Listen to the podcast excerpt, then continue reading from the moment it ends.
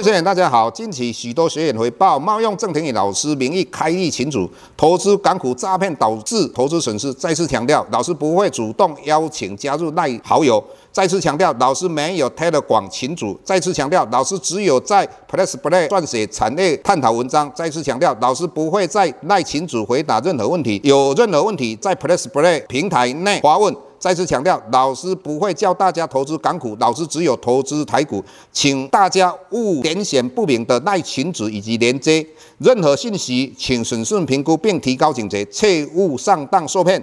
郑重呼吁，请勿盗用郑庭宇老师本人名义发文，冒用他人名义发文，以触犯伪造文书罪，请勿以身试法。接下来本周影片开始，各位大家好，又到我们解大盘的时间。那我们昨天。很多人都在注意到美国 CPI 到底公布出来多少？那事实上，之前我们就看到很多的一些记者啊，或是专家来预测它是三点三 percent 哈。那事实上公布出来三点二 percent，那这个是一个很好玩的哈。以后你就不要花这个时间去预测说它到底通膨会多少，将来美国联邦基金的利率到底会不会再提升，这个已经没有意义了。为什么？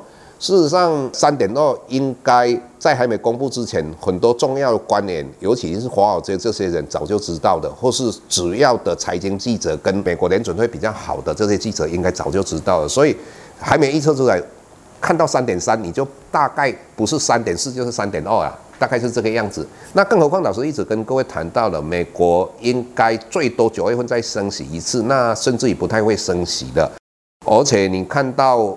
美国两年期的公债殖利率最高就是在一个月之前五点一二 percent 嘛，那为什么会来到这么高？是之前大概两个月之前，很多人都认为说美国七月份、九月份都会升息，那就造成一个恐慌。两年期的公债殖利率跟三个月公债殖利率跟美国联邦基金利率是一不一期，所以在这种状况之下，那种认为美国的紧缩货币政策还是非常强硬的人，就是在那个时候最紧张。现在老师认为，美国明年的上半年，美国应该会降息的。我们看到最近有美国联邦银行的这些总裁的话都有出来讲了。那这个跟老师之前预测的一样，所以这一段期间，二十年公债 ETF 是一个最好的布局的时间。这个老师的看法没有变。那接下来台股。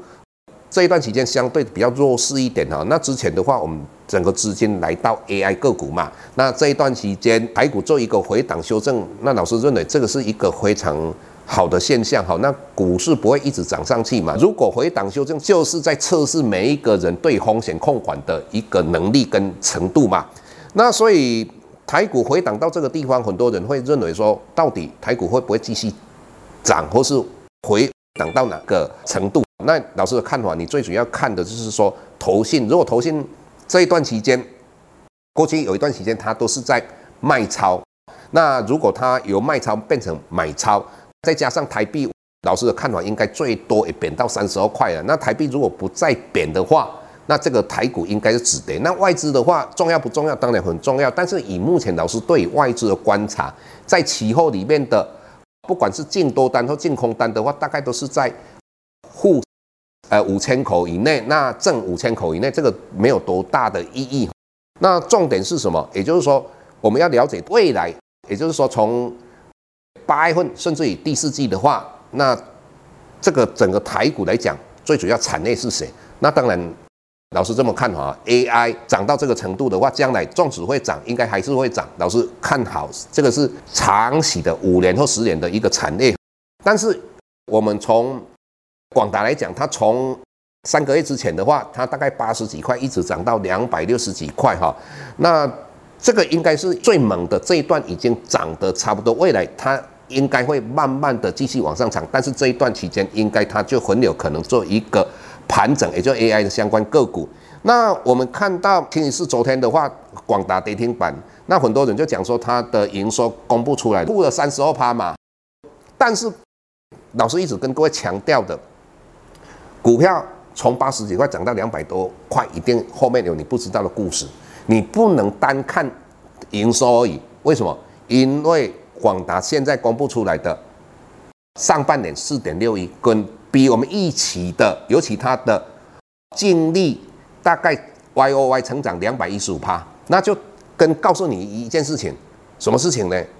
也就是说，他过去做的低毛利率的这些产品的话，大幅度减少。那现在在做 AI 伺服器，毛利率相对的把它提高，所以这个是一件好事情。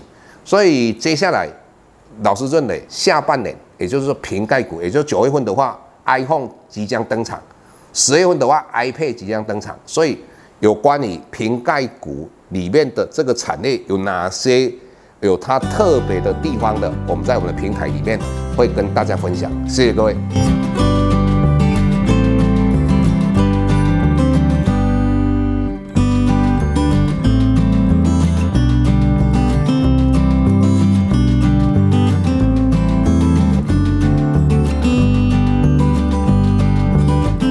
下周台股个股当中，老师精选的十几档个股做重点分析。想要了解导师到底精选哪些个股，欢迎订阅 Plus Play 互惠内容。下周见。